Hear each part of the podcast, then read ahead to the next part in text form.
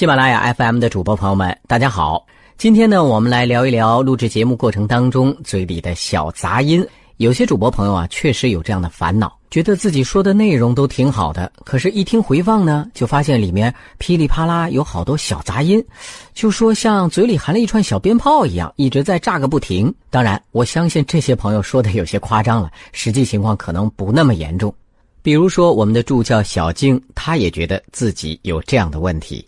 喜马拉雅的主播朋友们，大家好，我是助教小静。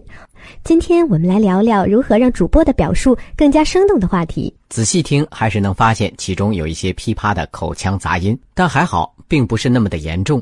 但如果说这种情况真的特别严重的话，确实会影响到节目的收听效果。我们有没有办法来解决呢？好，我们首先就来说说为什么会有口腔杂音呢？这种细碎的噼噼啪啪的杂音到底是从哪里来的？我们才有可能去减少或者消除它，对不对？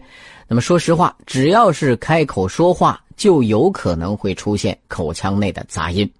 杂音在平时生活当中，应该说不会有什么特别大的问题。但如果是在朗诵、播讲的场合，因为有麦克风和录音设备的拾取和放大效果，听众呢在这个时候又特别处在专心聆听的状态，即使是很小的杂音也会被明显的感受到。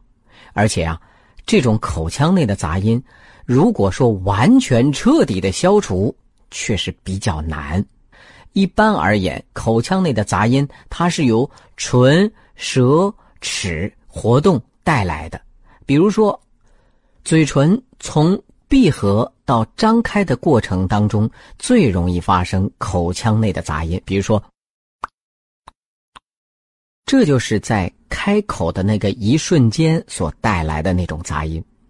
其次呢，发声的时候，因为舌头也参加了发声的过程，那么它的运动在口腔内也会产生一些杂音，比如说。舌头和上颚快速接触和分开的时候，就容易引起口腔内的杂音。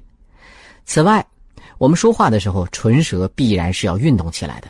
当你的唇舌没有力量、软弱无力的时候，也会产生口腔内的杂音。还有，在发声的时候，口腔本身的开度不够，也会导致口腔内的杂音加大。当口腔内杂音由唇舌运动引起的时候呢，还和说话的时候口水有多有少有密切的关系。口水多了，明显会加大这些杂音。这么说起来啊，大家可以理解，口腔内的杂音有时候确实很难完全消除掉，但是通过努力，我们是可以把它控制在比较低的水平的。这怎么做呢？主要是要通过强化口腔控制力度。我们在这里提出几个方法，以供大家练习。第一，坚持口部操，锻炼唇舌力度。推荐几个可以大家进行口部训练的针对性的练习，我们也叫做口部操。比如说，嘴唇唇部的练习，啊，喷也叫双唇打响。怎么一个过程呢？双唇紧闭，先闭住，堵住气流，然后突然放开。发出“砰”这样的声音，注意不要满唇用力，要把这个力量集中在唇的中央三分之一的位置，唇齿相依，不要裹住嘴唇，阻住气流，然后连续喷气，发出。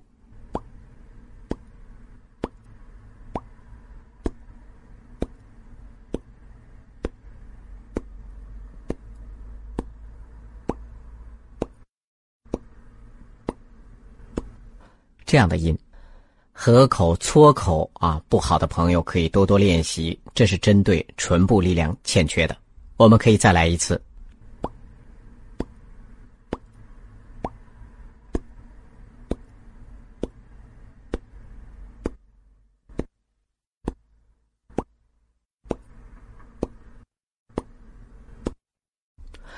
还有针对舌的练习，舌尖儿。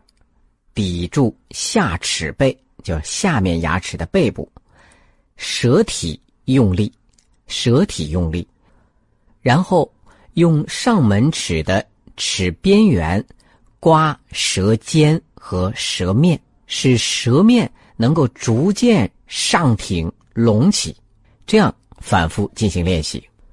这个练习呢，对于打开声腔和纠正尖音、增加舌面隆起的力量是很有效的。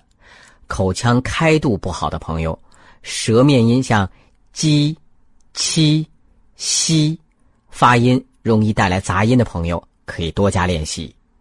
我们还可以用绕口令来锻炼唇齿力度，比如说大家特别熟悉的一个绕口令：“别吐葡萄皮，吃葡萄不吐葡萄皮，不吃葡萄倒吐葡萄皮，不吃葡萄别吐葡萄皮，吃葡萄也别吐葡萄皮，不论吃葡萄不吃葡萄，都不要乱吐葡萄皮。”是不是大家觉得很简单？慢一点没关系，清楚有力，同时没有杂音。朋友们千万不要小看了这样的练习，唇舌力度练习也是曲艺演员的基本功之一。郭德纲先生清晰有力、气息稳定的口齿，就是可以作为一个标准。花二百钱买一小猪，滋滋喝水，胳膊给我吃豆，接着抢豆扔出来籽儿一声，您猜怎么着？死了。内容特别简单，但是练好了不容易。提醒大家注意，练习的时候呢，首先要保证准确清晰，再去考虑加快速度。好，这是我们介绍的用口部操和绕口令的方式来加强练习。还有我们之前介绍过的口诀，大家还记得吗？打提挺松，就是大家在录制的时候要时刻提醒自己：打牙关、提拳肌、挺后堂、松下巴。保持一个正确的控制发声状态，减少机体松懈带来的杂音。第四点要说明的是，紧张会影响口水的自然吞咽，造成口水过多，所以播讲录制的时候呢，要自然放松。另外，也提供一个小贴士给大家，我们在长期实践当中也发现了这么一个小技巧，还是有一定效果的，那就是咬几口苹果。